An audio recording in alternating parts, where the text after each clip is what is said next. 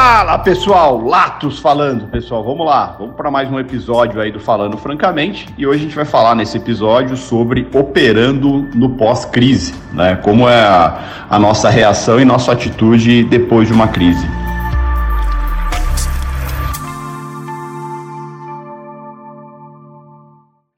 Enfim, mas vamos lá.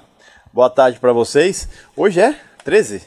13, né? 13 do 7 de 2020.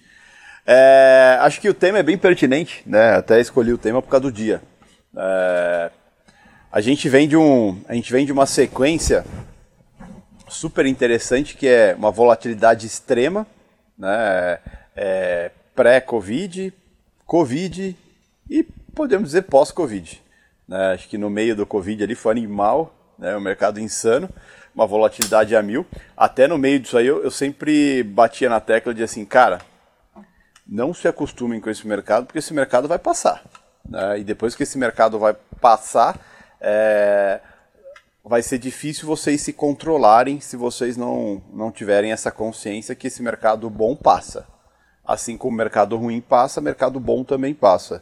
E a gente está vivendo isso já, né? A gente saiu de um momento, acho que até o mês passado, o, o mercado foi bem interessante. E agora esse mês de julho a gente está vivendo aí semanas travadas, né? É, dias bem complicados. E acho que hoje foi um dia desses, né? De eu não diria, não diria nem complicado, até porque complicado é quando é, você não entende o que está acontecendo, o mercado está movimentando, você não entende o que está acontecendo. É, mas pega dias como hoje, o mercado nem movimentou, né? Movimentou muito pouco, muito sem sentido, né? E o mercado que bastava ser uma única coisa hoje ter uma única coisa hoje. Qual é? Paciência. Não adianta, cara. Acho que a gente já passou da fase, né? A gente, eu falo, me coloco no lugar, mas todos vocês também, já passou da fase de olhar para o mercado travado, parado, sem vontade e ainda ficar inventando operação, ainda ficar querendo tirar dinheiro de onde não tem o que tirar, né? Pô, já está aí, a maioria está aí mais de ano de mercado, né? Já viu isso em outros cenários e parece que alguns ainda não caiu a ficha de que, cara, vai ter dia, vai ter semana, vai ter até mês de que tudo vai ser mais travado, mais parado, né? É, o mercado está esperando alguma coisa acontecer e não é você que vai fazer essa coisa acontecer. Então, se o mercado está esperando, se o mercado não está com muito rumo, não é a gente que vai ditar o rumo do mercado. Então a gente tem que aprender a ter essa consciência, né, de olhar para o mercado e falar, caralho, não está acontecendo nada, né, ou seja, é sinal que os caras não sabem o que fazer. Se os caras não sabem o que fazer, imagine eu. E eu acho que assim, tem vários indícios que o mercado vai dando no qual você percebe que não tem muito o que fazer. Né? Se a gente parar para pensar, vamos começar o mês de julho e pegar o contrato que a gente está operando aí, que é o contrato Q. Quantos contratos gringos estão comprados no mês? 6.600 contratos. Cara, isso jogando para dinheiro, isso aí não é nada. Perto do que os caras já, já estiveram posicionados. Né? Você pega no mês normal, eu já cheguei a ver os caras começar o mês com 200 mil contratos comprados. É, então. Passado nem tanto, mas retrasado é quase 180 mil contratos comprados. Eu, Jefferson falando, é, já vi os caras começar o mês com mais de 400 mil contratos comprados no mês. E a gente olha, os caras estão com 6 mil contratos comprados. Tá? Lembra sempre, mercado é contraparte. Se eles estão 6 mil comprado, a outra ponta está o quê? 6 mil vendido. Cadê a liquidez do mercado? Não tem. Entendeu? Não tem. A gente está vivendo um cenário de pós-pandemia, um cenário de incerteza a nível questão de juros ainda. O mercado tem muita dúvida se os juros ainda vai continuar caindo, se tem mais algum corte para acontecer, se não tem. É, o mercado ainda tem muitas dúvidas sobre a recuperação do país na questão do Covid. O mercado ainda tem dúvidas quanto à questão do país referente ao cenário político. Né? O mercado ainda tem dúvidas sobre questões de reforma. Né? Então, assim, é, ninguém mais está se posicionando, pelo menos não em dólar. Tá? Ninguém está mais se posicionando. Está todo mundo olhando, tentando girar ao longo do dia né, e dorme do jeito que acordou. Dificilmente o cara carrega a posição para o dia seguinte. Dificilmente mesmo. Tá? E assim, afirmo para você, 6 mil é nada, literalmente nada. Para o tamanho dos players que atuam no nosso mercado, é nada. Tá? Então, assim, é, quando eu falo que não tem nada acontecendo e todo mundo está esperando, se resguardando para atuar no mercado, eu não estou brincando. E detalhe, é, não, não tem ninguém apostando fortemente numa queda do dólar, ou seja, numa valorização do real, assim como também ninguém está apostando fortemente numa desvalorização do real. O mercado está em ponto de equilíbrio e de compasso de espera. Tá? Tanto é que assim, é, todo dia a gente vê o cenário claro acontecendo. Abre, movimenta, movimenta, movimenta, sobe muito, cai muito, sobe muito, cai muito, pum, fecha estável. Semana inteira aconteceu isso. Tá? Hoje a gente está vendo aí. Qual era o contexto do dia de hoje? Externo. Baixa. Como que abriu o mercado aqui? Baixa. E como que ficou depois da abertura? Alta. Alta convincente? Nem um pouco. Nem um pouco. Né? Nem um pouco. Quando você achava que ia subir, caía. Quando você achava que ia cair, subia né? sem vontade, é, dois ou três players ditando os movimentos tanto para cima quanto para baixo, né? muita gente se enrolando fácil, né? porque o... sabe qual a vantagem que a gente tem sobre player grande? Entrar e sair rápido e não ter obrigação de fazer alguma coisa. Player grande tem obrigação. Você pega uma tesouraria, alguma coisa, é, depende como for, o cara tem que girar. Tem que girar. E esse tem que girar é, coloca ele em risco o tempo todo. E, consequentemente, faz ele tomar merda o tempo todo. No mercado que nem está agora, o que mais a gente vê é player mudando de mão, tentando achar o lado do mercado. E normal a gente vê player o dia inteiro girando para lá e para cá e não acha o lado do mercado de jeito nenhum. Do mesmo jeito que é normal, se a gente se meter no mercado desse, tentando achar alguma coisa, vai ser normal a gente ficar o dia inteiro girando, atrás, correndo atrás do rabo, tentando é, achar alguma coisa para fazer ou tentando consertar a merda que fez. E geralmente só piora, né? Só piora. Então a gente tem que aprender o conceito de paciência, é, entender o cenário que a gente está envolvido, né? O cenário que a gente está envolvido, sabendo que assim, cara, é, tudo passa nesse mercado. Cenários fantásticos passam, cenários bosta passam, cenários neutros passam, né? O que, só que assim, se a gente não se preparar, a gente não sai vivo desse cenário.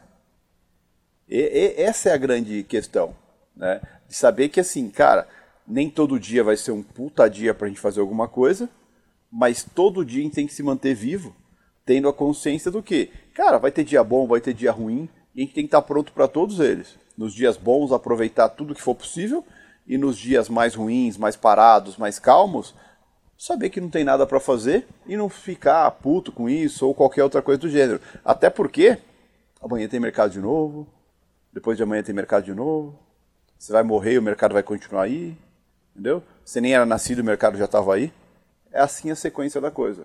Então, é, infelizmente, muitos ainda olham para dias como hoje e vê como se fosse o último dia da vida.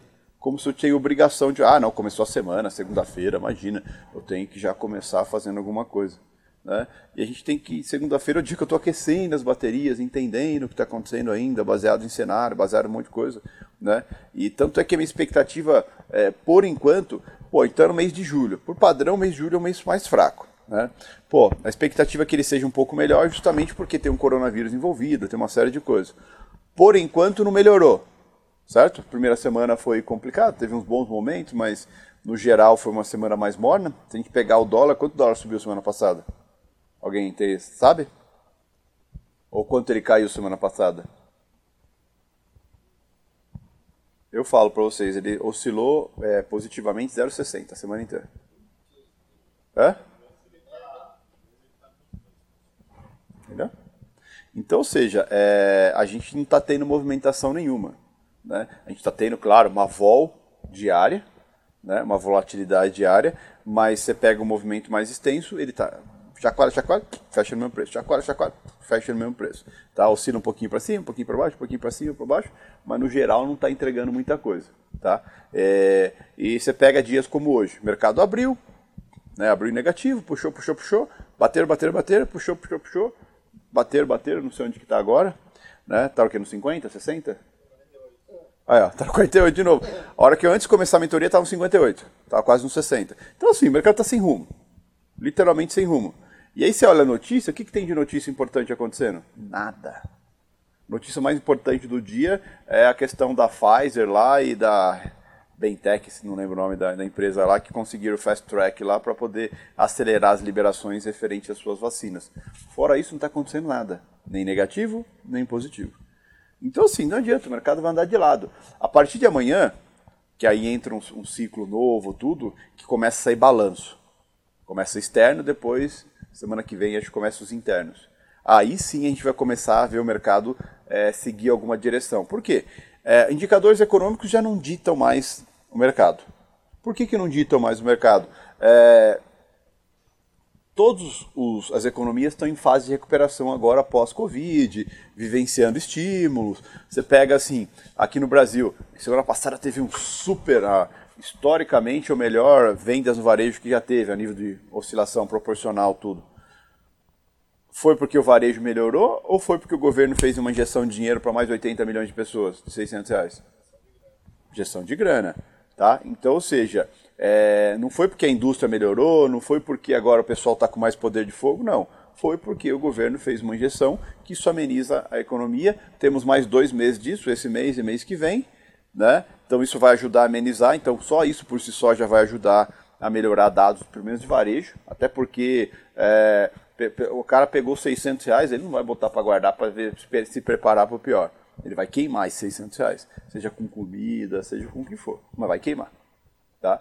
E então assim, é isso que está dando uma alimentada aqui, lá fora também, Estados Unidos, 1.200 dólares para cada família dos Estados Unidos, pô, não tem como uma economia momentaneamente não sentir positivamente esse impacto.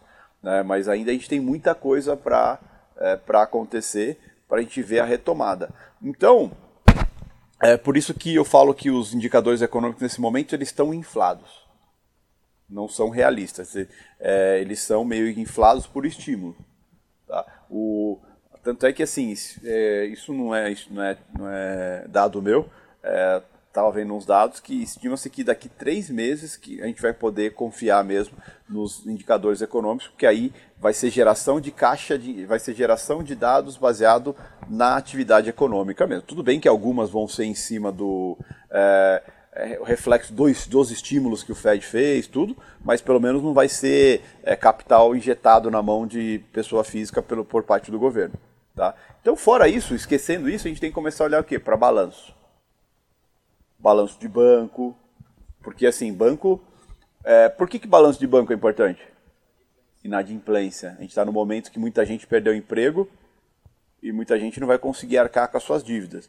Né? Ainda não se estima exatamente qual o tamanho disso. Né? E o balanço de banco com certeza vai provisionar um pouco isso, dá, vai dar para a gente sentir. Outra coisa importante, é balanço das empresas de varejo mesmo. Pega umas Walmart da vida. É, acho que dessa semana sai aquela Domus Pizza. É Dominus, Dominus, né? Dominus Pizza. Isso é interessante porque. Falei, falei, falei.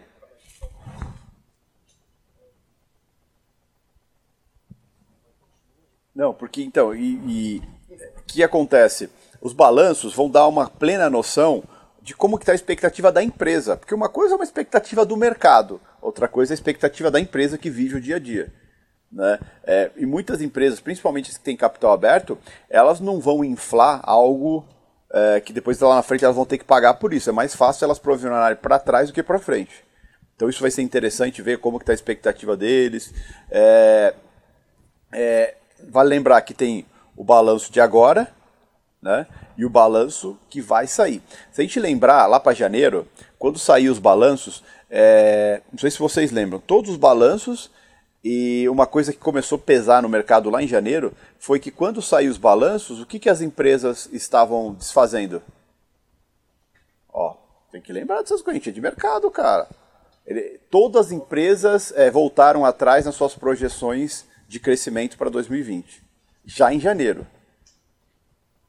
Né? A Apple, várias outras empresas começaram a mudar suas projeções de crescimento. É, o coronavírus ele maquiou uma recessão iminente que existia no mercado. Né?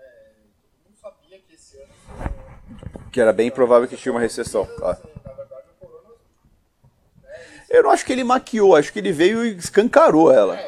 Até porque ele deu direito de você pegar no seu balanço e falar, ó, deu merda. Entendeu? Carregou a culpa com ele, né? Aí esqueceu da economia. Não era culpa de ninguém, a culpa é minha. Exatamente. Tanto é que você pega os grandes bancos, você pega Itaú, Bradesco, olha o tamanho do provisionamento de dívida que eles colocaram. Você acha que é provavelmente só de agora? Eles pegaram todos os provisionamentos que eles não tinham colocado no balanço tal, para não, não mexer com as ações, e falaram, meu, fudeu, meu, joga aí. Entendeu? É tanto é que você pode ver os, os, os provisionamentos dos balanços tal, gigantescos, assim, justamente porque os caras viram e falaram assim, meu, vamos botar toda a culpa no Covid, foda-se. E segue a vida. Tá? Falei. Inclusive o Bradesco é o primeiro, dia 30 do 7. Solta o balanço. Do, do último trimestre, né? Mas aqui, é, amanhã, o que, que tem? Amanhã tem JP. Ah, do, só tem do Brasil. Ah, do Brasil, mas do Brasil é o primeiro, só, só dia 30, né? O Brasil começa dia 21. Quem começa? Dia 21 é INDS, Neo Energia, O que, que é INDS? não sei. INDS Home. Home é nome dos máquinas. É Home 3. E a Neo Energia. Aí dia 22 tem VEG, Ipera. Aí dia 24, Ipera, Ipera é dia 24. Aí Carrefour, dia 27. Energias do Brasil, dia 27. Cirelo, 28. Minerva, Smile, Sesc. Nossa, todas aí fodidas, né? Porque essas aí que você falou, não tem nenhuma que esteja voando aí no. Que fica dentro do mês de julho, tem aqui Duratex, Ecorodovias, Localiza, Log, Multiplan, Odontoprev, TIM, Vale, Bradesco, Pão de Açúcar, Petrobras, Petróleo, Você sa- de- dessas todas que você falou aí, Petro, Vale, é, você pode ter certeza que não vai vir ruim. Principalmente a Vale. A Vale pegou um pedaço muito curto é, dessa crise aí, que foi quando fechou o Han, fechou aquela região lá da China. Só que o que acontece? Voltou muito antes. E a Vale ela foi beneficiada por duas coisas. O dólar, que porrou, e ela vende em dólar, por mais que ela tenha diminuído a demanda pelo minério, o dólar caro deu uma, uma contrabalanceada. E, e, exatamente, e agora tá o dólar caro e o minério caro. Né? estímulo chinês, né? Para Exatamente, tanto é que hoje o minério de ferro na China subiu 5%, não é de bobo. Né? Também, né? Não é de bobo. O quê?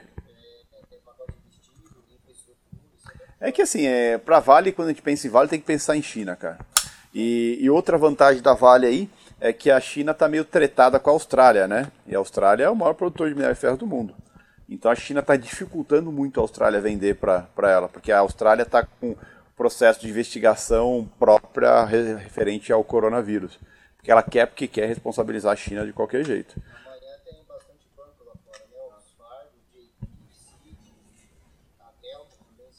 É, amanhã ó, tem JP Morgan, Citigroup, Wells Fargo, Fastenal, eh, First Republic Bank e Delta. Ah, tem a Delta Airlines. Nossa, a Delta dá até. Olha lá, menos 44,31. meu.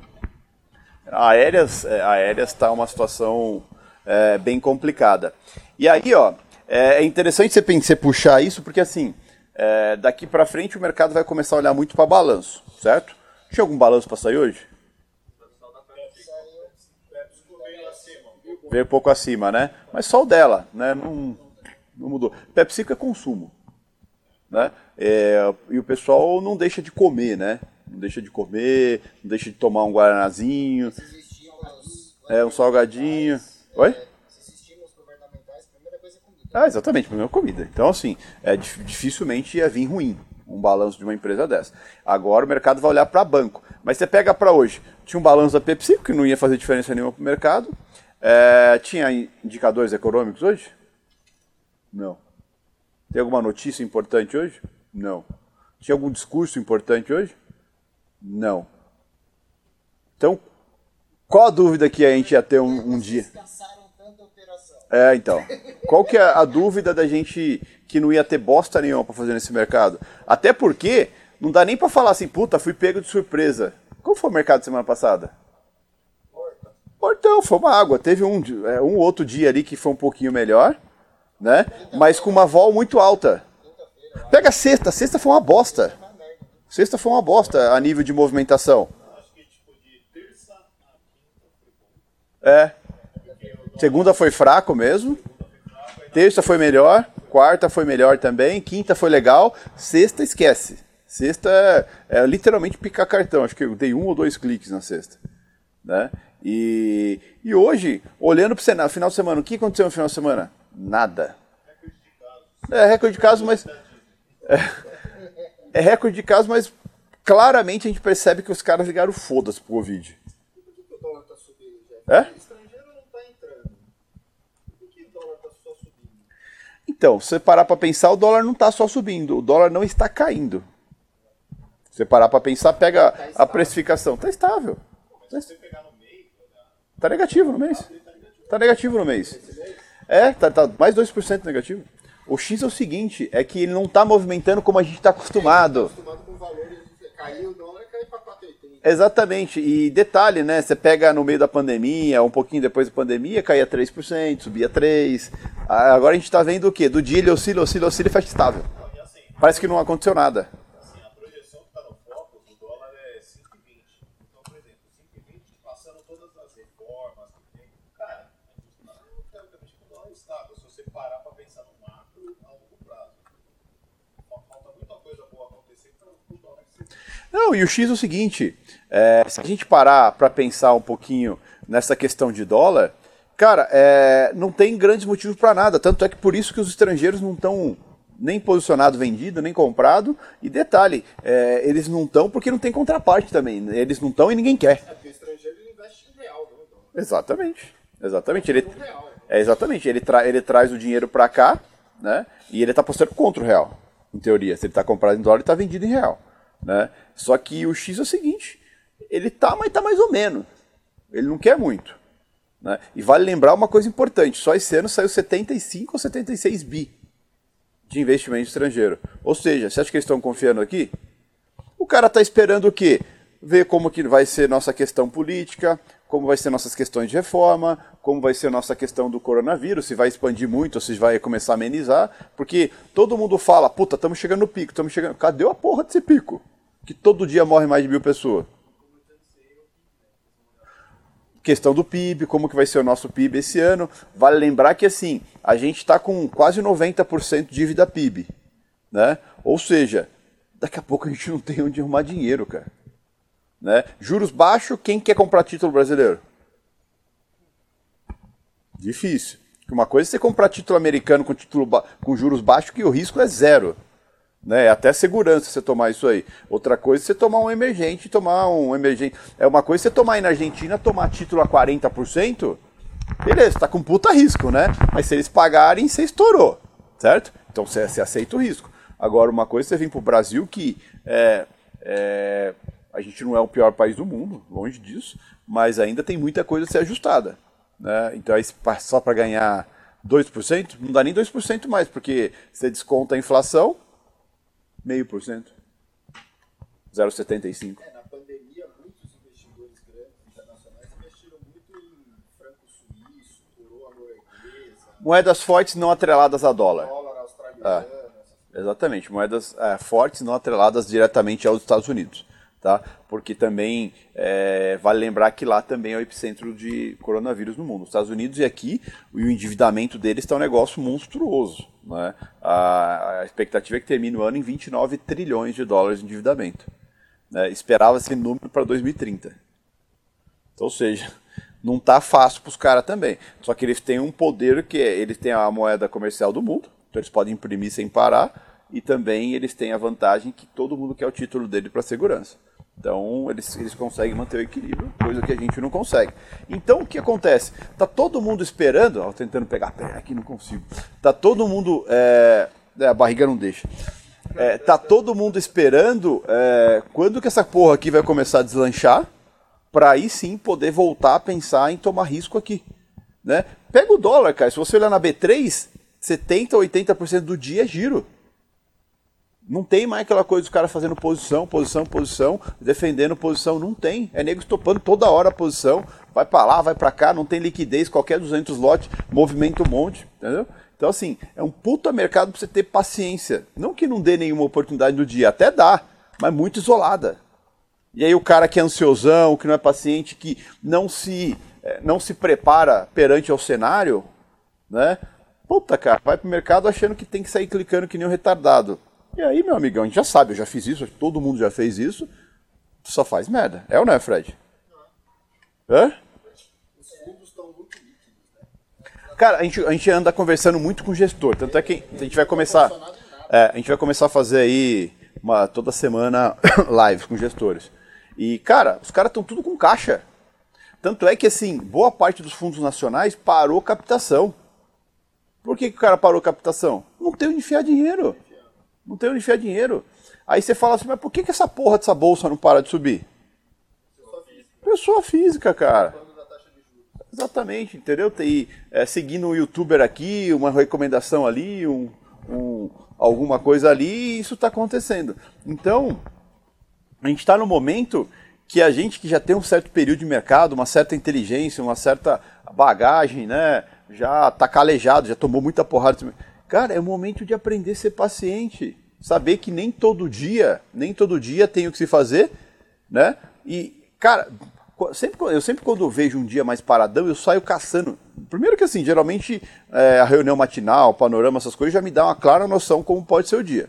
Certo? Mas mesmo assim, quando o dia é muito mais parado ou é diferente da expectativa que a gente tinha, eu sou o retardado que sai caçando, lendo tudo, vendo o que está acontecendo? Qual que, por que, que o mercado está tão fora do contexto? Ou então, é, por que, que eu estou achando que está fora do contexto? Se a minha percepção está errada e tudo. Porque isso é muito importante. Então, assim, antes de você é, clicar achando que não, tem que ser isso, tem que ser aquilo, cara, vai procurar entender o que está acontecendo dentro do seu cenário para ver se é, realmente tem alguma coisa para fazer ou você está querendo fazer alguma coisa. Esse é o, problema, o grande problema. A gente todo dia vem para o mercado querendo alguma coisa né? E, e não respeita o que está acontecendo, né? E não se respeita também ao mesmo tempo.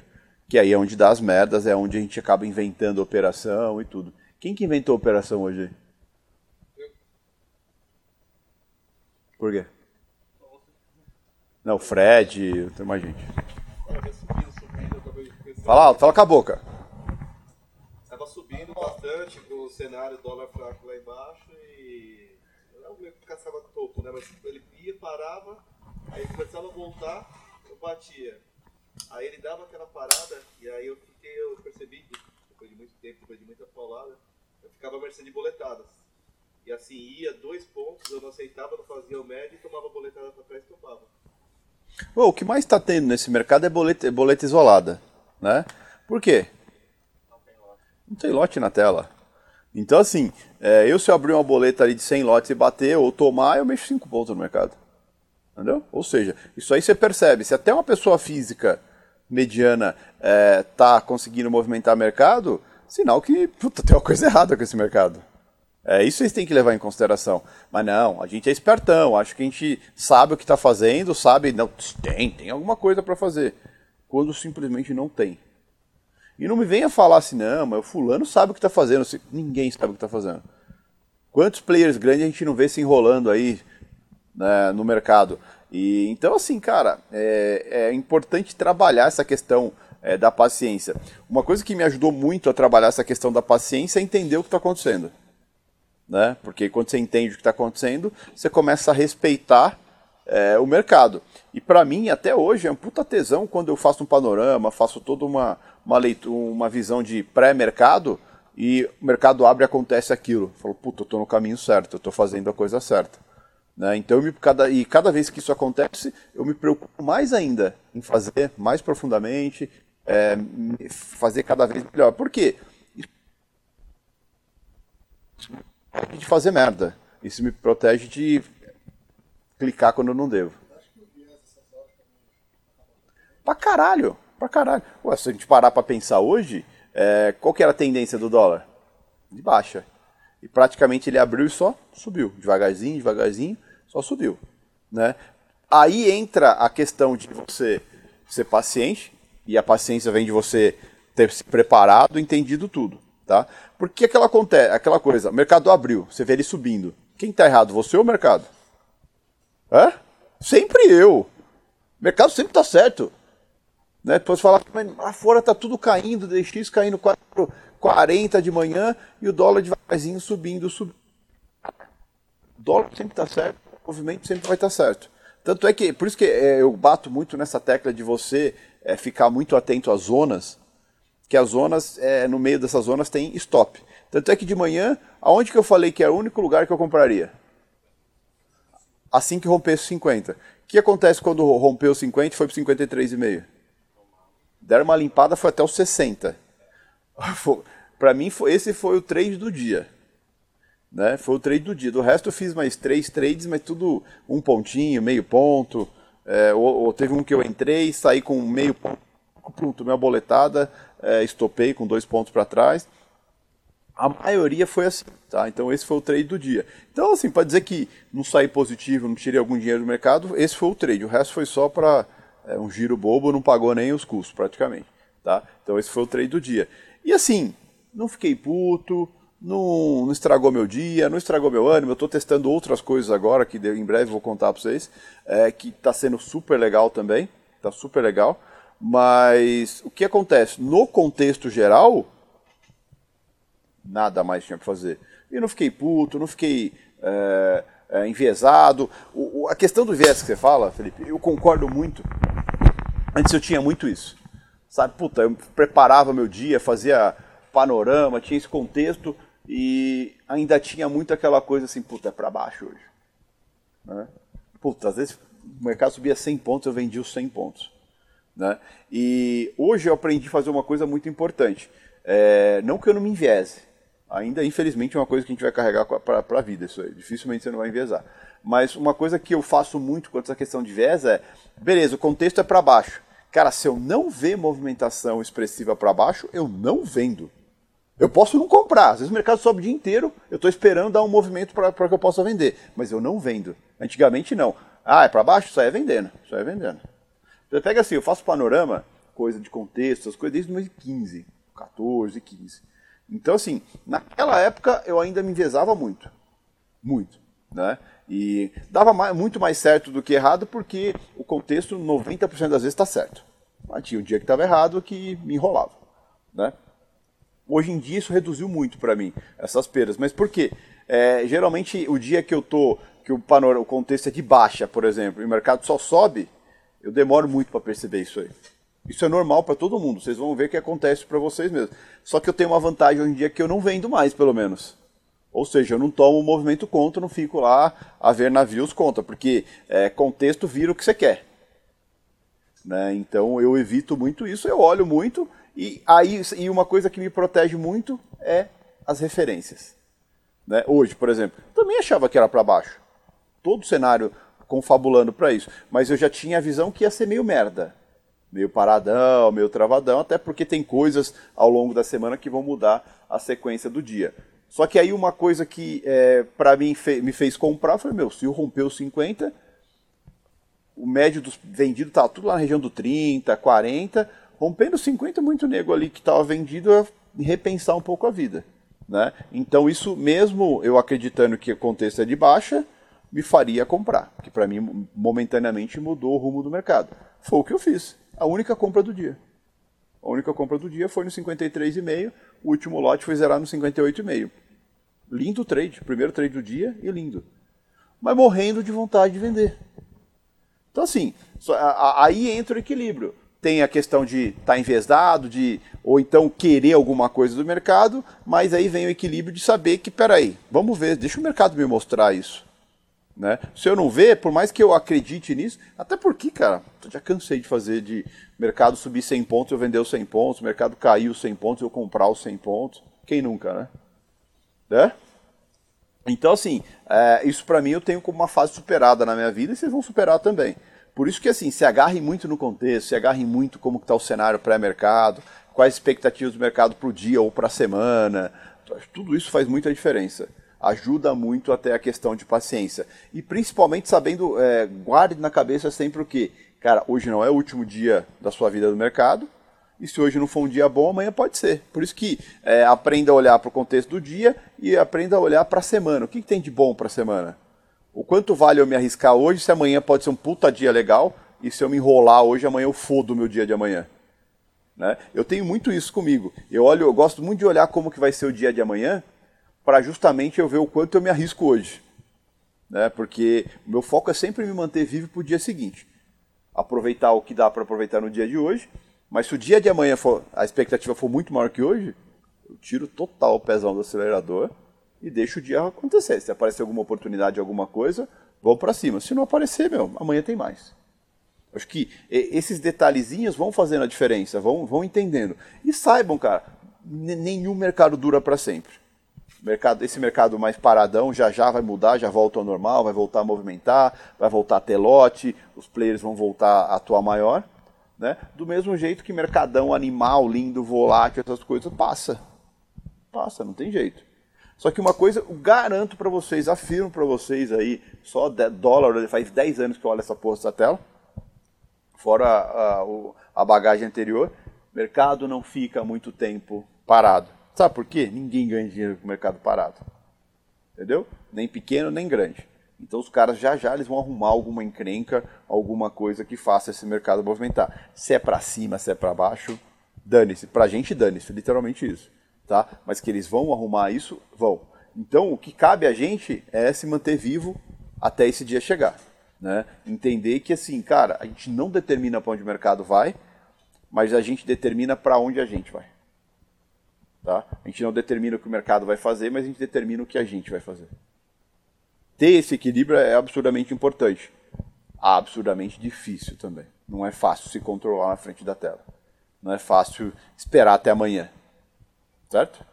Porque é, eu sempre tive a impressão olhando para a tela, falando, não, meu, tá mexendo, cara, como que eu não estou fazendo nada? Tá errado isso aí. Né? Aí você clica, faz merda, fica o dia inteiro o carro correndo atrás do rabo. Entendeu? Num dia desse. Então é super complicado super complicada. Então, a paciência tem que vir é, na frente de tudo. Por isso que, principalmente o pessoal do 2.0, é muito importante ter outras visões de mercado também. E outras visões que eu digo, outros ativos. Só que hoje, se a gente para pensar, a gente que a gente opera é, dólar, índice, ouro, petróleo né, e SAP. Qual desses mexeu hoje? Nenhum. Nenhum. Mesmo a SAP foram movimentações lentas. O SAP ficava máxima, fazia a máxima de tique em tique, máxima. Né? E eu fiz alguma coisa no SAP porque eu tomei ali, aguentei o balanço, ele foi fazendo, foi segurando, foi fazendo, foi segurando, mas assim, uma bosta. Tá? Doleta é isso que a gente viu. O índice, deu alguma coisa no índice hoje? Nada. Ouro? Hã? Então? O quê? Cogna. Conguinha. Então, assim, cara, é, não, não pensa que assim é particular de você ou particular do seu ativo, é particular do mercado. Não tem nada acontecendo hoje, entendeu? Então é, é um dia para paciência para todo mundo. Ainda mais, ressalto, ainda mais que vai começar a ter ondas de balanço. Entendeu? Então, espera os balanços saírem, deixa o mercado digerir como vai ser a expectativa das grandes empresas aí para o futuro que aí sim os mercados vão começar a, a literalmente tomar o seu rumo correto, natural, vamos dizer assim. Então só cabe a gente ser um pouquinho paciente. Entendeu? É, quantas vezes a gente tentou acelerar as coisas e deu certo? Agora errado? É? Então esse é o X. É, é, é nisso que a gente tem que é, pensar bastante. Semana passada a gente falou sobre sonhos. Né? E cara, é, toda vez na minha vida que eu tentei acelerar algum sonho, deu merda. Toda vez, cara. Toda vez. O... E todas as vezes que eu quebrei na vida, foi porque eu tentei acelerar alguma coisa. Né? É, tentar operar tamanho que eu, maior que eu podia, é, tentar recuperar alguma coisa que eu tinha perdido por cagada minha, e aí só acelerava a cagada. Então é, é assim, cara, não adianta. Eu acho que as coisas acontecem no tempo certo e desde que a gente aprenda a dar um passo por vez, não dar os dois. Eu acho que isso é, é, base fundamental da vida.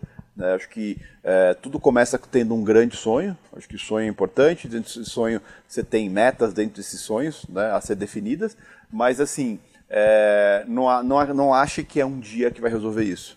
Ou é um dia que você não clique que vai é, você está deixando o seu sonho para trás. Não é não é? Muitas vezes um dia que você não clique é uma proteção que você tem em cima do seu sonho. Os olhos verdes italianos aí estão incomodados com a luz, é? Né? Falou o quê? Um... É? É. Alguém quer perguntar alguma coisa aí?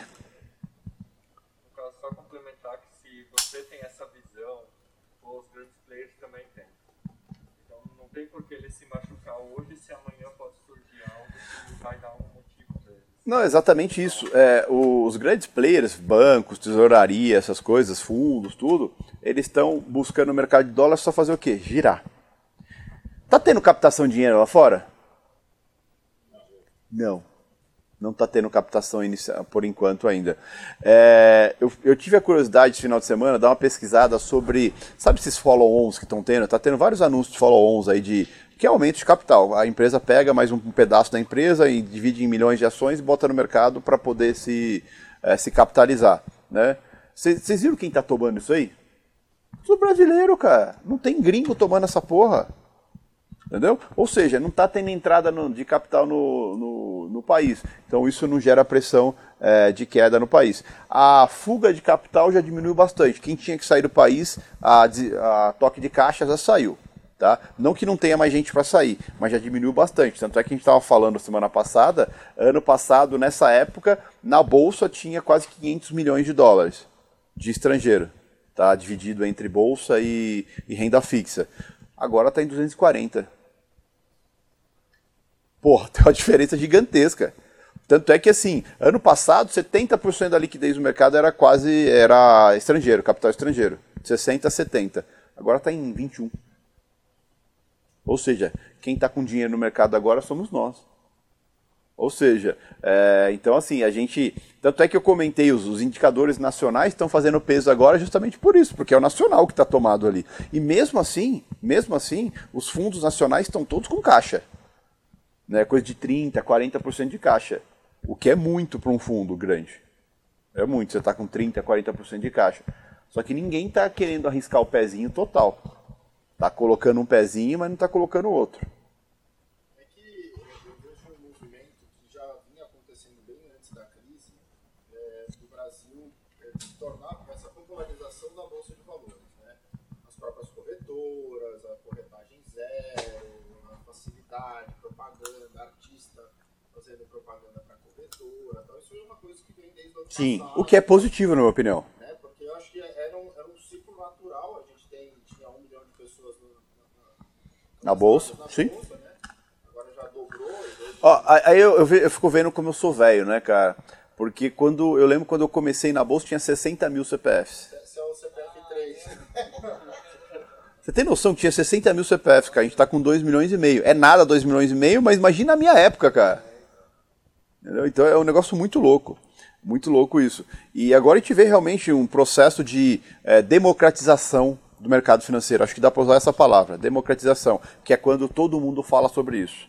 Aí, aí veio a crise é, que deu uma grande entrada para a bolsa, né? porque estava muito difícil de você comprar a bolsa 120 mil pontos. Né? Era uma incerteza muito grande. Muita gente, você mesmo sempre falava que estava esticado. Né? E de repente você tem uma realização do ponto que teve, que foi a maior Todo história, mundo quis entrar na bolsa. Só que assim, tem coisas que jogam a favor e contra. Hoje a briga do dia, tudo, todo lugar que eu ouvi tá falando dessa merda. Que é do. É Felipe Neto, né? Ou Lucas Neto? Felipe, né? Felipe é o mais velho. Que ele falando que ele não, ele não investe no mercado financeiro, não tem, não tem nada de dinheiro dele no mercado financeiro, porque o mercado financeiro não, não gera riqueza para a economia. Alguém explica para ele como que funciona o processo de IPO, né? É, E fala para ele explicar o que, que ele, ele gera de riqueza para a economia. Né? Exa- exatamente É um isso. cara que é youtuber, ganhou dinheiro no último ano aí. Inclusive isso, né? O o recebimento do salário dele, qual que é a fonte? É, é um, é um novo rico aí, velho, que tá fazendo gracinha falando coisa que nem tem. Exatamente, porque acho que não explicaram para ele que O tem. salário dele vem do Google. É, exatamente, vem do Google. É. Oi? Não, e o pior é isso, é um conteúdo de bosta que eu odeio, mas fiz agora e eu acho uma merda. Então É. só ensina porcaria.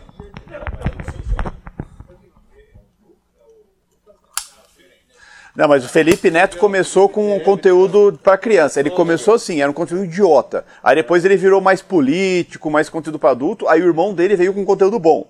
Tá? É, Tem até tinta de cabelo dele. Nem duas merdas. é. Pelo que eu vi, eu pesquisei, ele, tinha, ele tem um canal e ele, começou falando de política. Não. desde 2010. Não, ele começou com coisa pra criança. Começou com umas babaquices pra Não, é criança. coisa, tradução de Minecraft. É, Ele- ele- é.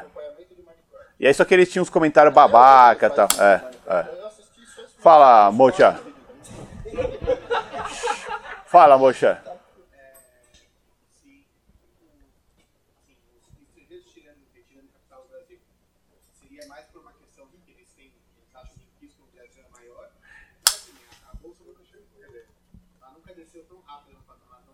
Sim. Seria uma justificativa que eles falam En- ente- Entenda uma coisa. Não, mas não foi isso. Foi basicamente taxa de juros. É, ano passado, se a gente pegar desses quase 500 bilhões que a gente, eles estavam investidos aqui, cerca de 290 bi estava na bolsa, né? E 210 estava no em renda fixa. Ou seja, coisas atreladas ao juros. Se parar para pensar, em julho do ano passado, o juros estava aqui 7%? Por aí, né? 7, 8%. Tá? Então o que acontece? Era rentável, o cara pegava dinheiro a 0% lá nos Estados Unidos, 0,25, né? E injetava aqui a 8. Aí você descontava a inflação, ele tinha aí, sei lá, 4%, 4,5% livre, limpo, limpinho, certo? Interessante, né? Você bota um bi, 4,5 livre em cima de, de um bi, né? Sendo que você coloca nos treasuries lá fora não rende nada. É interessante, isso aí chama carry trade, tá? Esse tipo de operação. O que acontece quando os juros vai caindo? O spread do cara vai caindo também. Só que assim, continua seguro operar no Brasil? Investir no Brasil pesado? Nunca foi. E continua não sendo. Só que assim, você tinha um prêmio que valeria o risco. E acontece quando esse prêmio começa a diminuir? Não vale mais a pena. Você vai repensar, você vai começar. Eu prefiro colocar no, nos treasuries, no tesouro americano, que não rende zero nada para mim, mas 100% seguro, do que eu ter no Brasil rendendo zero nada e com puta risco. Risco político, uma série de outra, outras questões aí.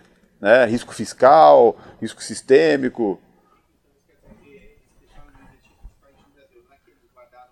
Não, mas o, o mundo está se resguardando. Não fala fala para mim agora, se eu te desse um bilhão agora, aonde você investiria? Não, não vem com essa frescurinha. É. Aonde seguramente você fala assim, puta, eu tô confiante, eu vou investir lá. É? Então, ou seja, não tem muito. No, no atual cenário, todo. Pode ver, ó. O ouro. O ouro virou ativo especulativo, não virou ativo de proteção direta. Né? Então, assim, faz, faz uns dias que eu venho observando isso, ando buscando muita informação sobre o ouro, e o ouro claramente virou um ativo de especulação, porque ninguém tem onde enfiar dinheiro. Entendeu? Não tem onde enfiar dinheiro. Então, esse é o X. Isso- Fala. Hã? No que na China? Cara, a China, a- primeiro que assim, você investir na China sendo estrangeiro é complicado pra caralho. Né? Até tanto é que assim, o governo quer ser sócio de tudo, qualquer coisa que você faça lá, o governo geralmente é sócio. Principalmente se for indústria, a nível de empresa, essas coisas. Então, a- apesar de eles estarem melhorando muito, abrindo mais o país deles para investimento, ainda é super complexo de você investir lá, até porque você não sabe até onde vai a realidade de lá. Né? então é, é super complicado. É, é, exatamente. Tem um documentário na, no Netflix que se chama China? China Hustler. Tá? Ele fala como que funciona a China, suas empresas fantasmas. Os bichos são foda. Entendeu? Então, assim, eu, eu não colocaria nenhum real lá. Nenhum real. Muito menos um bilhão. Que quer matar um chinês na rua. É. Ainda mais uma moeda que. Ah, então.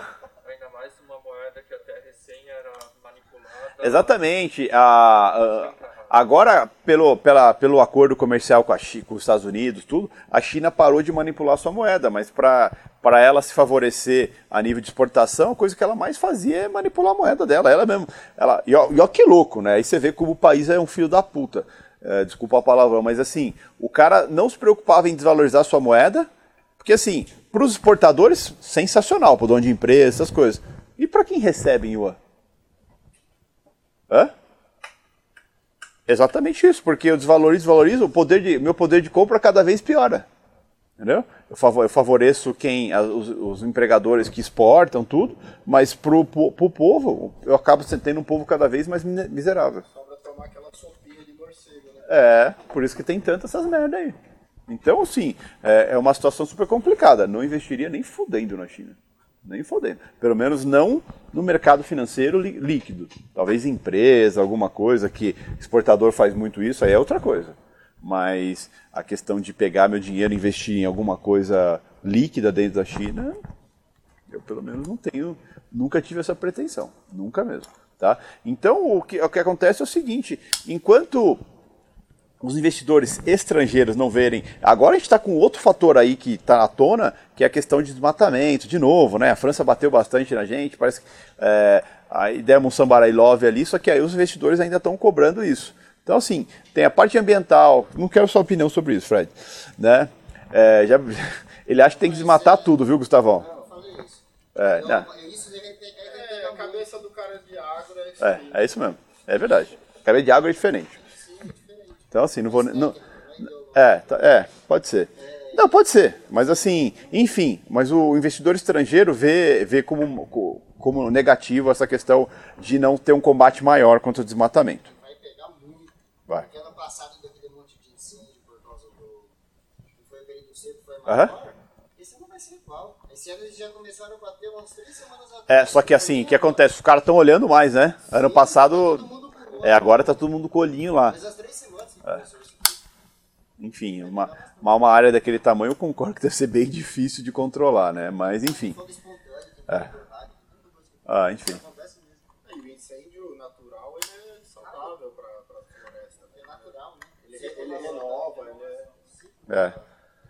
Enfim, mas tem muito desmatamento sem vergonha mesmo, né? Então. e- e eu acho é que a maioria. Se é, É, né? natural ou não, vai, causar O problema é desmatamento para exploração de madeira, garimpo, essas coisas que é foda no Brasil, que tinha que corrigir mesmo. que tinha que pegar. Mas é muito, é muito grande, as fronteiras são muito grandes. A Amazônia ela passa para cinco países que pegam. né? Complicado. E aí envolve tráfico de droga também, que entra por todas as vias Mas aí. ele fala um negócio, ele fala assim, os caras destruíram tudo que eles tinham lá, é, é, é, acabaram com todas as florestas, com tudo que Ah. eles tinham na Europa, nos Ah, Estados Unidos. e agora quer cuidar da nossa aqui. Agora tem aqui, É. Não, eu concordo. Tanto aquela época que o Macron tava batendo aqui, cara, tinha, você vê que tinha todo um viés político, geopolítico ali envolvido, né? E agora o pro- problema é o seguinte, que a gente acaba virando foco no- nessas questões aí. Então, assim, tem que tomar bastante cuidado. Isso pode dar uma merda. Aí você pega, isso afasta o investimento, é, as não reformas afastam o investimento, esse burbúrio político que estava acontecendo agora parece que está... É, exatamente. Então tá quieto. É. É, é que eu, eu, eu, sinceramente acho, não defendendo nem governo nem nada, mas eu acho que não é nem tanto culpa do Brasil em si, eu acho que não é o Brasil que está repelindo investimento. Eu acho que realmente é o movimento dos investidores mundiais estarem segurando a mão de não botar em lugar nenhum. Não, então, eles querem estar mais seguros possíveis. É, Aí o que acontece? ouro, É. do- Então, eles querem estar o mais seguro possível, eles começam a olhar para quais, o- quais os defeitos que tem ali. Porque se parar para pensar, todo mundo tem defeito, não tem se problema. pra Pensar, os Estados Unidos ele dá uma puta sorte. Porque se não fosse essa puta sorte que ele tem, ele não seria esse porto seguro todo. Porque o cara fala assim, pô, Europa. Europa ali, meu, querendo desfazer o bloco do euro, né, cada vez mais tendencioso para esse lado. né, É, é, é, é, é o continente, é, é o continente né? antigo ali, eles têm problemas ali, eles são muito socialistas, aquela coisa toda. Os emergentes, cara, ou é China, ou é Brasil, ou é Rússia, ou, entendeu? Você fala, meu, aí é tudo, meu, tem algum tipo de instabilidade, seja de governo, de sistema político, não sei o que, não sei o que lá. Então, no fim das contas, né, nessa daí de, de vamos medir os, os defeitos de cada um, o que menos tem defeito que se torna mais a Estados Unidos. é Estados Unidos. Estados Ele Unidos. Tá com essa dívida de 29 tri, entendeu? Que não seria para ser esse porto seguro todo. né? Então eu acho que hoje existe muito mais um movimento anti-investimento propriamente dito. É, então, mas é, é que aquela coisa, né? É, hoje em dia, é, ainda mais com esse monte de estímulo que está tendo, você tem muito dinheiro no mercado, mas muito, mas muito. Né? Eu estava vendo esse final de semana o pessoal falando sobre startup. Geralmente, em época de crise, o dinheiro de startup some. Ninguém quer investir em startup quando está no meio da crise.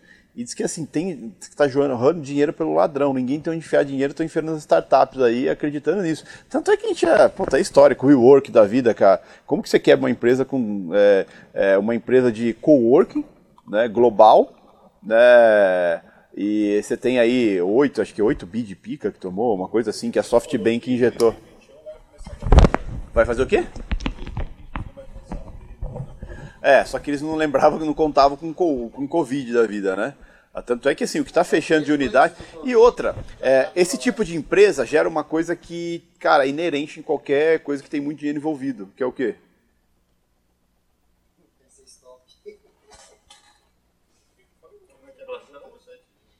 Quando tem, pensa assim, quando tem uma empresa muito grande com muito de injeção de capital, quando tem muito dinheiro envolvido, tem o quê?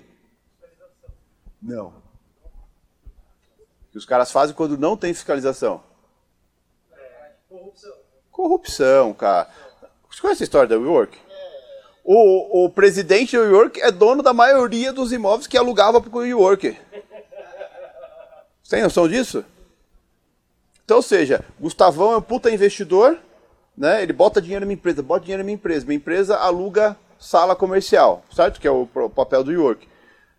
Aí eu, como presidente, o que eu faço? Alugo para alugo a empresa que ele está injetando dinheiro as minhas salas. Boto, boto o meu preço de aluguel. Entendeu? Qual a chance de dar certo? Acho até que um dos reflexos do bom resultado do varejo é um pouco essa história de, home office. Né? Porque o cara agora ele foi pra dentro de casa dele era uma merda, quanto a TV dele é uma merda, quanto o apartamento dele é pequeno. Ué, isso é verdade. né? Então assim, acho que Mas entra muito na questão de assim, o cara tá o dia inteiro na cadeira e não tem o que fazer, ele olha pra essa porra de sofá, esse filho da puta, esse sofá tá furado. É, eu vou comprar outro. Ó, e, e esse negócio de home office, eu tá- agora na hora do almoço eu fui pra casa almoçar, e cara, já tá liberado o escritório funcionar. Vocês estão vendo gente na rua aqui? isso é impressionante. Não tem ninguém na rua, cara. Não tem ninguém na rua. E assim. É, é o Banco do Brasil, devolvendo um monte de prédio, é, é uma série de coisas acontecendo. Fala, Mati. Não, mas isso entra num dos motivos do Covid, ou seja, se foi feito de propósito ou não, é, ele funcionou exatamente Não, mas sim, claro que foi o Covid que causou isso aí. Isso aí é- não tem dúvida. Mas o que, eu, o que eu quero dizer é o seguinte, cara, ninguém mais quer vir trabalhar no escritório, cara. A não ser a gente que tem louco aqui, retardado, que gosta dessa porra aqui, que não quer ficar em casa. Mas sim, a maioria tá, tá- home office veio pra ficar e acabou. Você pega aqui do lado do prédio, aqui a farmacêutica, ela tinha oito andares, vai devolver cinco. Vai ficar só com três. a Craft Foods aqui na avenida, É. o colega meu, até o final do ano não volta mais. Ele não voltar. É, então. A XP não volta até o final do ano. O Santander falou que só volta em setembro, se voltar. O BBA também falou que até setembro, que é o Itaú, não volta também. Ou seja, perceberam que funciona essa merda. Esse termômetro que a gente tem aqui, que é o horário de almoço dessa região, É. é impressionante. Pe- pega assim, ano passado, pega novembro do ano passado, que é, o, acho que é a memória mais recente que a gente pode ter disso aí. Lotado, cara. Você ia no restaurante, aquela rua ali do lado da, da, da, da padaria ali, pare- tanto é que o nome da rua é faixa de Gaza. Você olhava assim, aquela multidão de gente assim, que não acabava mais. Vai lá hoje, no mesmo horário. Não tem ninguém. Não tem ninguém, cara.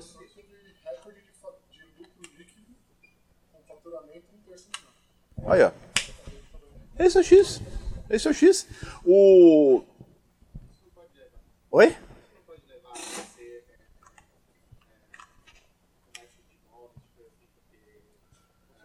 Vai foder todos os fundos imobiliários de, de, de laje corporativa, essas coisas. É? Sim, é isso que eu tô falando. É isso que eu tô falando. É? O bom resultado do varejo é Exatamente, dá uma atualizada e o que acontece? É, quem que pode ganhar com isso? Empresa de tecnologia, porque vai ter que colocar software, VPN, essas porras todas, né? É, quem vai, quem vai ganha com isso? Empresa de internet também, que vai as cadeironas, Herman Miller, pá, né? Logitech com as webcam. É? Logitech com as webcam. É, computador, notebook. Eu fui. é, que dia que a gente foi comprar o note na Fest lá? Semana passada, eu fui na Fest lá comprar um notebook. Aí o cara falou assim: cara, é a última unidade. Ele falou: cara, é, na pré-pandemia tinha nego que vinha aqui e me levava de 10. Porque todo mundo trabalhando em home office, cara. Então todo mundo comprando notebook, comprando computador, bicicleta, porque ninguém tá andando de carro. Você pega, pô, é, é- é legal isso, que a gente tá no mercado e a gente tá, ao nosso entorno a gente vai vendo. O postão ali. Tem um posto aqui na, na marginal, aqui perto do, do escritório. Cara, aquele posto era fila todo dia, cara. É fila parada marginal pra entrar no posto. Você passa lá agora, o posto vazio todo dia, cara. Ou seja, o povo também não está consumindo mais combustível como antes. Pega o estacionamento aqui, a gente entrava no estacionamento e ia ficar caçando vaga tal, depende do horário que você vir. É? Agora você vem tem vaga em qualquer, estacion... qualquer andar que você tem aqui. Tanto é que não sei se vocês viram uma placa que tem lá embaixo nova agora. Que assim, é, mesmo quem vem visitar o prédio estaciona o próprio carro agora. Mandaram tudo embora os manobristas. É verdade. Então, assim, você começa a perceber que como está mudando as coisas, cara. A pandemia veio para mudar de um jeito é, complicado. É, então, o que a gente tem para ter nesse momento é estar tá dentro do cenário, acho que isso é importante, e ser muito paciente com tudo que está acontecendo. Tudo está mudando, né, de uma forma até um pouco mais é, rápida do que a gente imaginava, mas é um novo cenário. É um novo cenário.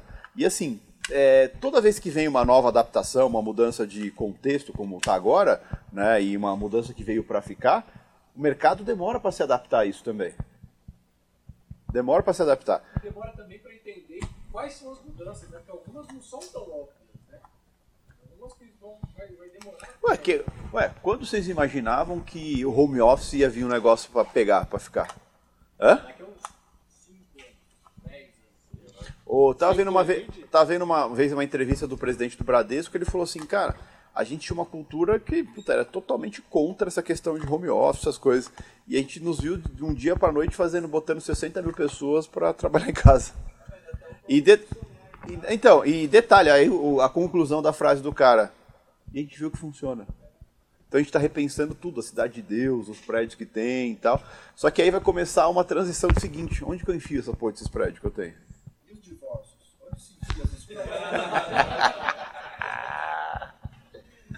É, isso Nesse é. mesmo sentido do mercado imobiliário, você começa a ver uma procura de apartamentos maiores. Né? Verdade. É uma tendência. É uma tendência, é uma tendência mesmo. Porque, cara, você ficar preso em casa com esposa e filho num apartamento aí de 70, 100 metros quadrados, cê- é, É, 50, né? Cara, Tá até na moda agora que você 40, compra um 40, apartamento e você compra aquele cloud um pouco mais pra cima, que é só área de lazer, né? Que aí dá pra você já separar ali. Já. então, assim, é, não, é é uma mudança de contexto. Só que, assim, enquanto isso, enquanto as coisas vão se ajustando, o mercado ele está preocupado com, com o direcionamento de tudo. E nesse momento, o que a gente tem que fazer é estar paciente. Acho que a gente deu uma volta aí sobre como pode ser os próximos passos, tanto economicamente é, é, e também a nível de atitude, a nível de alguns conceitos que vão mudar ao longo do- dos próximos meses. A gente tem que levar em consideração que o mercado agora mudou os parâmetros dele do que ele está olhando para movimentar. Não está olhando mais para a Covid, número de casos, já, todo mundo já se conscientizou que está cagado e que meu, vai ter que acostumar com isso. Agora, a questão de vacina está cada vez mais perto, então o pessoal já está meio que contando com isso. Agora, é, o mercado está esperando, que lembra que o mercado financeiro é a expectativa é, econômica, sempre. O mercado sempre precifica a expectativa econômica, ele sempre está um pouquinho à frente do que está acontecendo na economia. Então, o que acontece agora? A economia está estagnada, o mercado está esperando é, entender quais são os próximos motivadores, e aí os balanços acho que vão, vão ajudar muito nisso, para ele poder precificar a expectativa se ela vai ser positiva ou se ela vai ser negativa para os próximos meses. Né? Tanto é que eu vi um economista uma vez falar que o mercado está sempre seis meses à frente da economia. Né? Ele está sempre uma média de seis meses à frente da economia. a gente vê que os estrangeiros no contrato N já se expuseram muito, né? No N também foi morto, Exatamente. posição grande, no M estava no 70. Tanto é, tanto é que hoje teve uma movimentação grande em mercados, é, em contratos à frente do dólar. Se eu não me engano, foi no, no, no V, né? No V, não lembro qual o contrato, teve alguém tomando muita posição nesse contrato. É? É. Então, ou seja, porque está prevendo que talvez a coisa piore lá na frente. Tomaram bastante outubro. Entrou em leilão e tudo.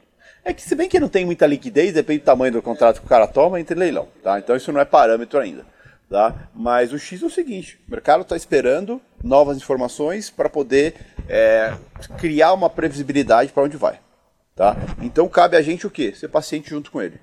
Fala. Mas a respeito de bolsa, por exemplo, você acha que, é, é, vamos dizer que essa azedada seria setorial, dependendo do setor da, da empresa, ou você acha que é bolsa para baixo como um todo?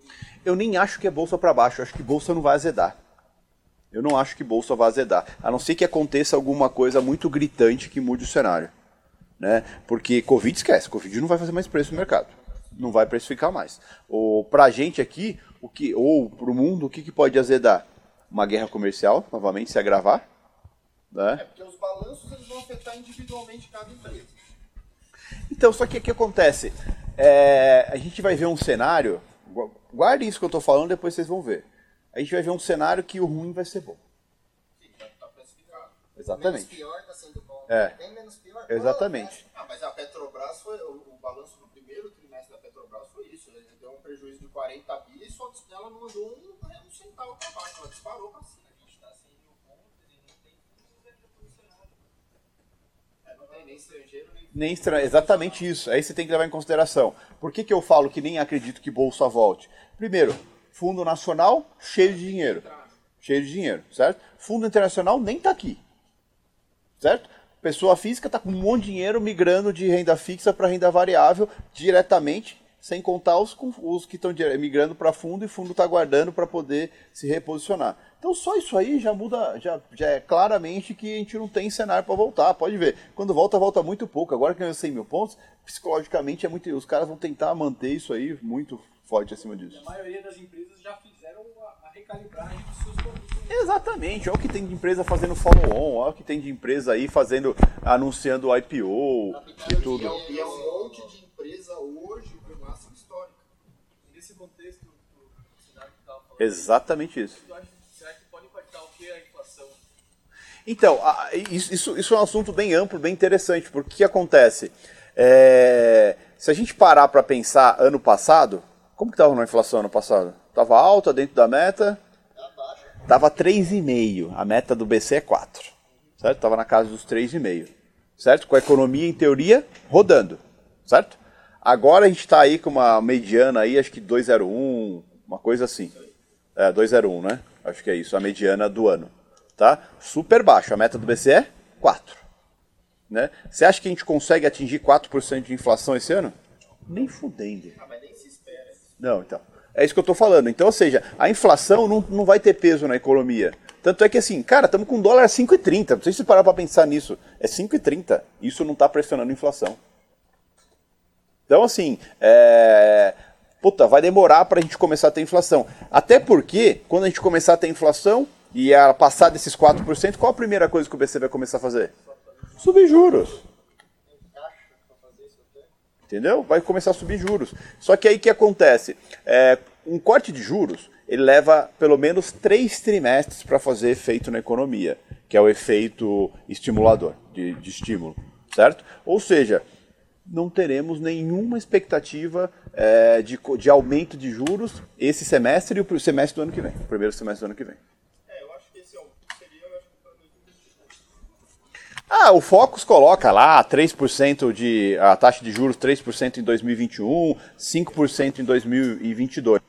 Eu já jogo mais para frente ainda. Eu jogo 3% em 2022, 5% em 2023. Do- Esse ano esquece, talvez corte até um pouquinho, né, mas não vai fazer tanto peso, porque para um juros que está 2,25 para 2 ou 1,75 não vai mudar porra nenhuma. É, o, o DI futuro ele fala 2 em 2021 e 3% É, é isso mesmo.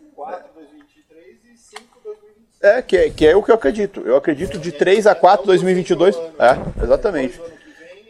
Então, assim, é, pressão inflacionária esse ano e ano que vem, muito pouco. Até porque tem crescimento. E aí o que acontece? O investidor também vai querer ver o PIB, ver o crescimento do país para voltar a investir aqui. Ou seja, se a gente colocar tudo na balança, parar para pensar, olhar tudo que está acontecendo no país, tudo, quanto vocês acham que o investimento estrangeiro volta para o país? 21 para 22. 21 para 22. Com muita sorte em 2021, se tiver reforma, essas porras todas. nova dos 200 mil pontos. É reforma tributária, alguma coisa assim. Em relação às empresas, esse crédito de juro barato também capitaliza as empresas, né? É, então, só que o que acontece? Aí você fala assim, caralho, mas você tá falando que não vai ter inflação, não vai ter, ninguém vai querer investir aqui, por que, que você acha que a bolsa não vai recuar? Porque tem bastante dinheiro envolvido aqui no Brasil que os caras não têm onde enfiar. Não, eu acho que o Brasil ele tem uma coisa que ele não tinha antes. que Eu acho que se fosse essa pandemia, essa situação econômica em outros tempos, a gente teria deflação. É, eu acho que o Brasil hoje tem uma certa distribuição de renda, que é uma coisa que a gente nunca teve historicamente. né? E querendo ou não, nos últimos 10, 20 anos aí foi uma coisa que teve uma inclusão de uma camada da sociedade muito grande que passou a consumir, né? E isso a porque esse é o grande segredo dos Estados Unidos. né? Eles vendem tudo muito barato para todo mundo consumir muito, é tudo descartável, né? O celular é tudo, tudo se compra, compra, compra, compra, aquele, aquele consumo. Não são, be- não, não são bens duráveis, vamos dizer assim. É, e o Brasil, ele meio que, né, a gente é uma, uma, uma filial americana aqui, né, que tem um, um país que tem uma cultura parecida, A gente consome bastante, né? né, e, e, e acho que muita parcela da população, e a gente vê esses resultados do varejo, até atrelado a esses benefícios que o governo deu, né, você vê o quanto tem gente que está consumindo. É, muito claramente, você percebe isso, né? Com o benefício que veio pro mercado foi onde? Né? Foi pro varejo. E assim, não tem no varejo só comida. Não foi só comida que os caras consumiram. É, Os caras consumiram mil outras coisas. Tudo bem que muitos se endividaram até a tampa, né? Porque vai, vai entrar para inadimplência depois, né? Então, isso também tem que ser levado em consideração né, para o futuro. Mas, em todo caso, eu acho que a gente está no momento é, de expectativa de expectativa, com balanços, como, como que vai ser daqui a pouco. Por isso que o mercado está nessa paciência que tá. E assim, só que lembra, o, a democratização da bolsa que está fazendo ela subir. Tá? E a, se a gente começar a fazer a lição de casa, governo, essas coisas, é, talvez a gente é, estimule os fundos que estão com puta caixa gordão também voltar a tomar a bolsa. Né? E puta, se tudo der certo, eu jogando o melhor dos cenários aí até o ano que vem, a hora que os gringos entrarem, eles vão entrar no high e vão fazer dar um high mais ainda, porque eles não vão entrar vendendo bolsa. Eles vão entrar tomando bolsa. Então, por isso que eu falo que, é, é, puta, se eu tivesse só uma opção hoje, eu tomava bolsa.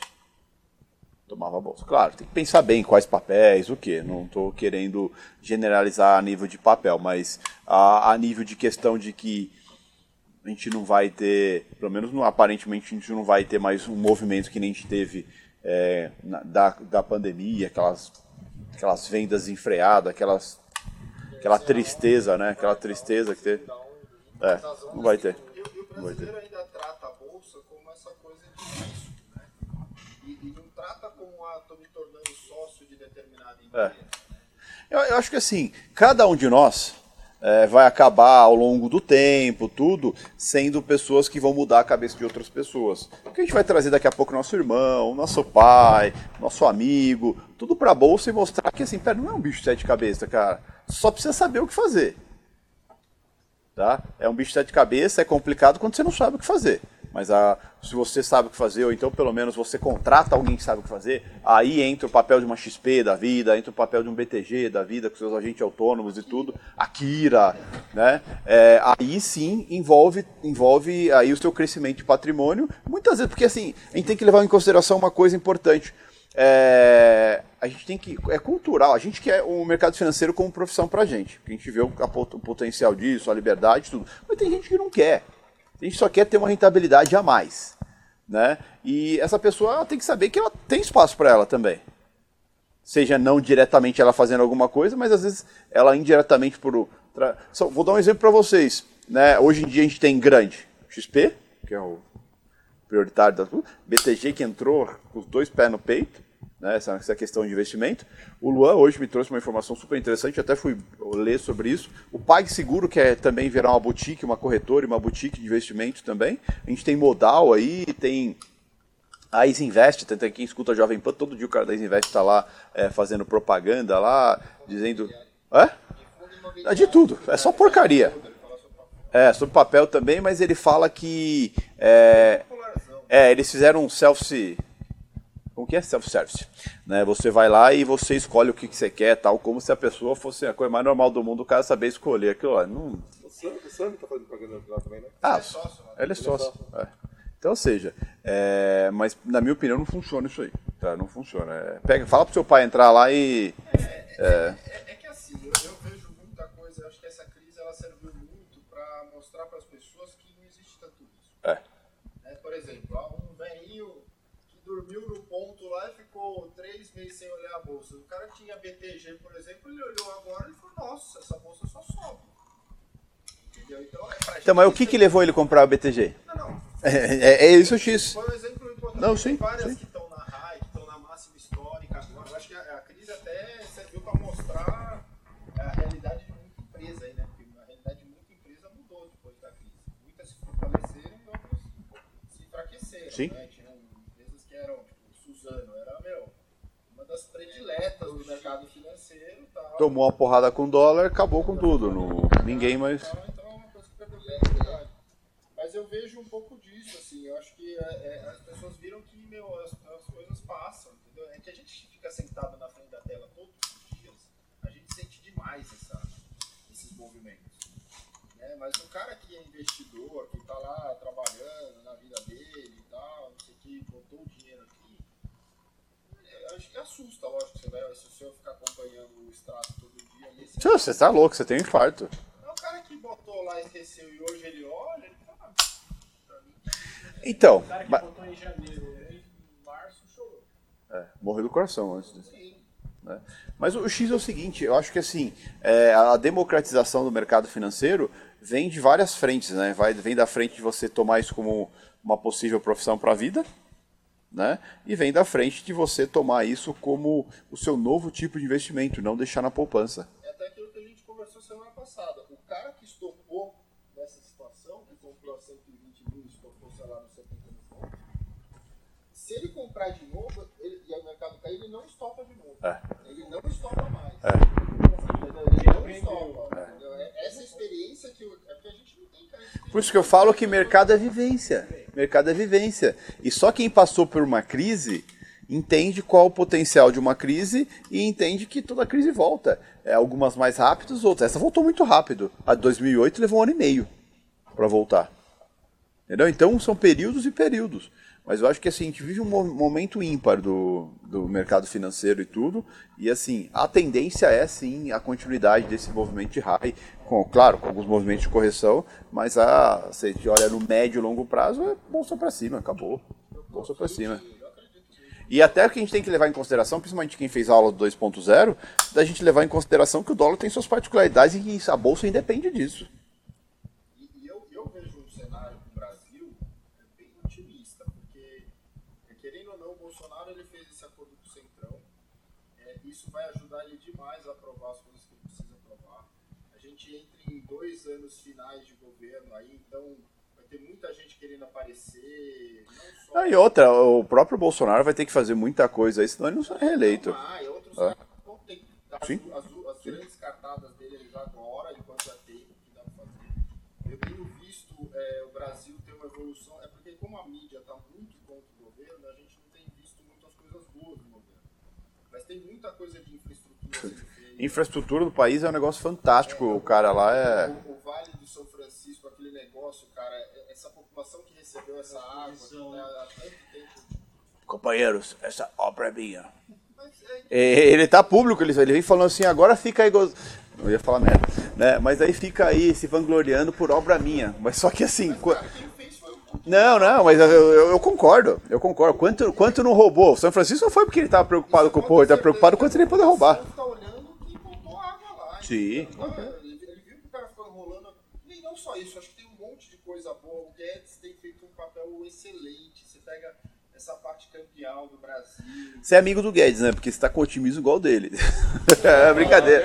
Não, mas eu concordo com você, eu tô enchendo seu saco. Eu, sou Disney, mestre. Eu sou Disney. Não, eu, eu, olhando a médio e longo prazo, eu concordo com tudo. Acho que eu concordo com tudo. É, a gente tem tudo para fazer as coisas acontecerem, a nível de reformas, a nível de até mesmo privatizações, é, essa aliança com, o Centrão. Não adianta, cara. A gente vive num país que o tomar lá da cá é histórico e se o presidente que entrar e não quiser fazer isso aí, ele não vai conseguir governar. Ponto.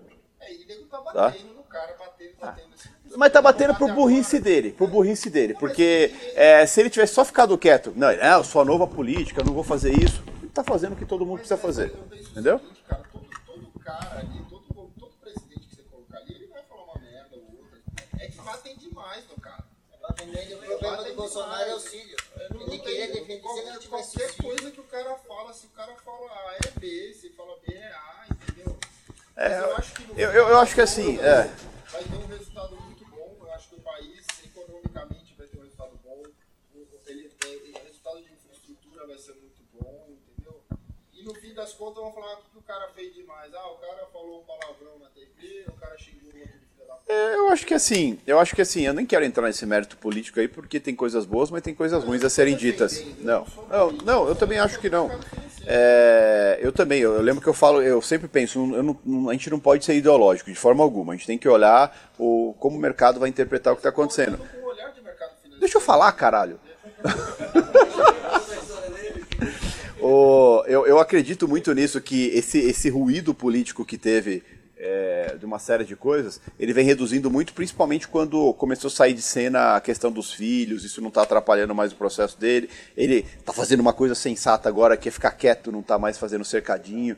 Você sabe que o, o Temer, o Temer que está aconselhando o Bolsonaro, né? Ele anda, como eles andam conversando muito, e o Temer que aconselhou o Bolsonaro a não parar mais no cercadinho para falar com o povo, porque ele fica criando provas contra ele mesmo, ele fica criando motivo para o pessoal falar dele a esse tempo todo. Mas independente de qualquer coisa, acho que muita coisa foi feita, a equipe é boa, apesar de ter saído uma parte boa da equipe, continua sendo feita, e eu acho que assim, é, aos trancos e barrancos, essa parte, essa questão de governo não vai ser o que vai ter peso é, daqui para frente, e sim é, outros motivadores de crescimento.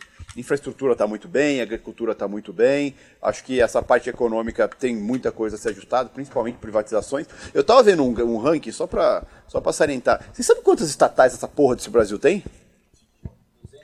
430 estatais. Meu, a hora que eu vi. Hã? Geral, geral. grande maioria nunca produziu nada. É? A grande maioria é, pre- é deficitária. Né? Tem até estatal de camisinha. Né? Você ter uma, uma noção como a coisa, como a coisa funciona. A- a- a- o segundo país que mais tem estatal no mundo tem 40 estatais. É, o primeirão. É, são foda. É. Tanta era que a PT falar pra você, cara. É. Então, enfim, você vê que tem como, como tem coisa para ajustar. Né? Infelizmente, a gente depende de uma série de coisas, Congresso, uma série de coisas, principalmente para privatizar ou fechar essas, essas merdas aí. Mas, assim, ou seja, a gente tem muita coisa para ser ajustada e essas coisas vão é, surtir efeitos positivos e a gente tem gente que quer consertar isso. Acho que isso é o mais importante dentro desse atual governo. Então, vamos ver como vai acontecer.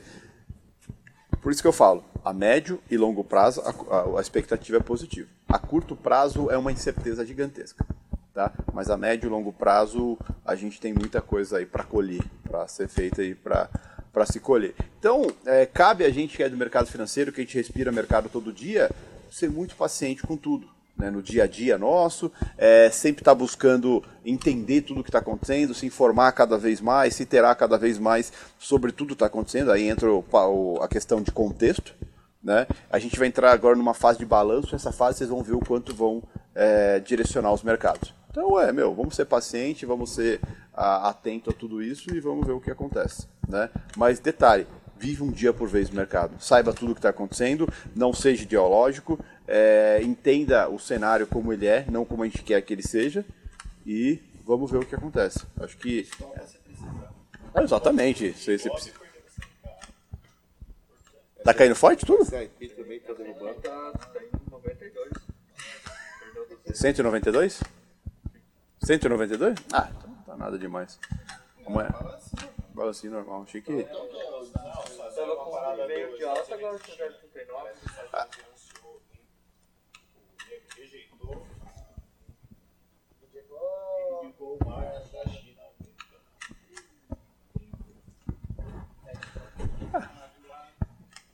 É, esse, esse é geopolítico, né? É, esses dias a China estava fazendo exercício militar lá no Mar do Sul, lá. Aí os Estados Unidos mandou dois porta-aviões lá pro mar também. É.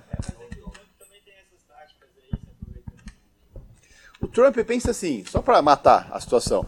O Trump, ele, ele precisa de alguma forma, o que acontece? A China, ele precisa impedir o crescimento da China, certo? E como que ele faz? Ele impedir o crescimento da China e ao mesmo tempo ele precisa ganhar popularidade de volta para poder talvez ser reeleito, certo? Qual a única forma que ele tem que fazer isso? Uma encrenca com a China. Não sei nem se guerra, mas assim, é encrenca. É, exatamente, tem que começar a arrumar encrenca. Então, isso desestabiliza bastante a situação. né? então, assim, mas acho que nada ao ponto de foder tudo, inverter o cenário e tudo. É, é ruído.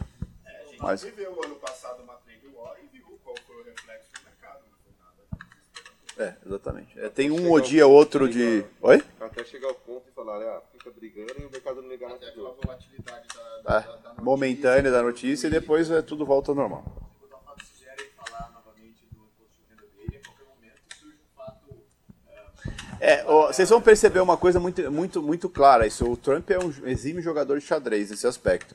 Toda vez que aparece alguma coisa que pode foder a vida dele, ele arruma um, um, é, um novo motivador aí que tira o foco, desvio de foco. Isso é normal para um cara, ainda mais um cara que nem ele, né? Que ele, ele sabe jogar com as peças que tem ali. Então é, é normal. Isso não, não é um susto por enquanto. O dólar tá onde? Nada demais, 20 pontos pro dólar, o que, que é isso? Desde que a gente tá falando aqui, tava no 58, voltou pro 48, agora tá no 68. Nada. Oi? Não, mas o, esse- o, o Ibov já perdeu? Bom, mas é, acho que é mais momentaneamente de ruído aí do que qualquer outra coisa. Tá? Enfim, é, pensem nessa questão de paciência com o mercado, entenda o cenário e sejam pacientes com o dia a dia. Né? O mercado, mercado mais travadão passa. O mercado, assim como o mercado muito volátil passa, o mercado mais travadão que nem está agora passa. Então é só a gente estar vivo para ele. tá com o Y 100 e tá falando que tá ruim. É, então, exatamente, cara. Pô, e a gente tá no meio de. A gente ainda é o epicentro do mundo de coronavírus, tem mais de mil mortes por dia, e a gente tá falando de um mercado a 100 mil pontos, entendeu? Então é. Disney World. Tá? Então pensem bastante nisso aí. Espero que é, esse papo aqui, acho que.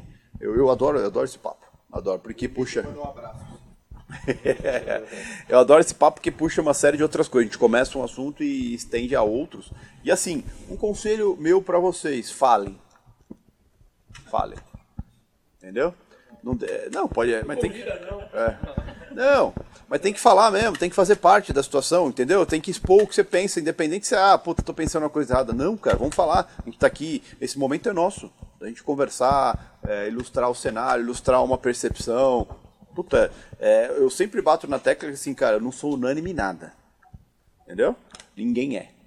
Então, várias cabeças juntas sempre vão chegar a uma conclusão muito melhor do que uma. Entendeu? Não importa o assunto, não só mercado. É, exatamente. É um negócio chamado mastermind, né? Que é várias mentes juntas é, em busca de um mesmo objetivo, sempre vão conseguir ter trilhagens mais amplas assim. Então acho que tem que usar esse esse momento é nosso, a gente tem que usar ele da melhor forma possível. Certo? Show.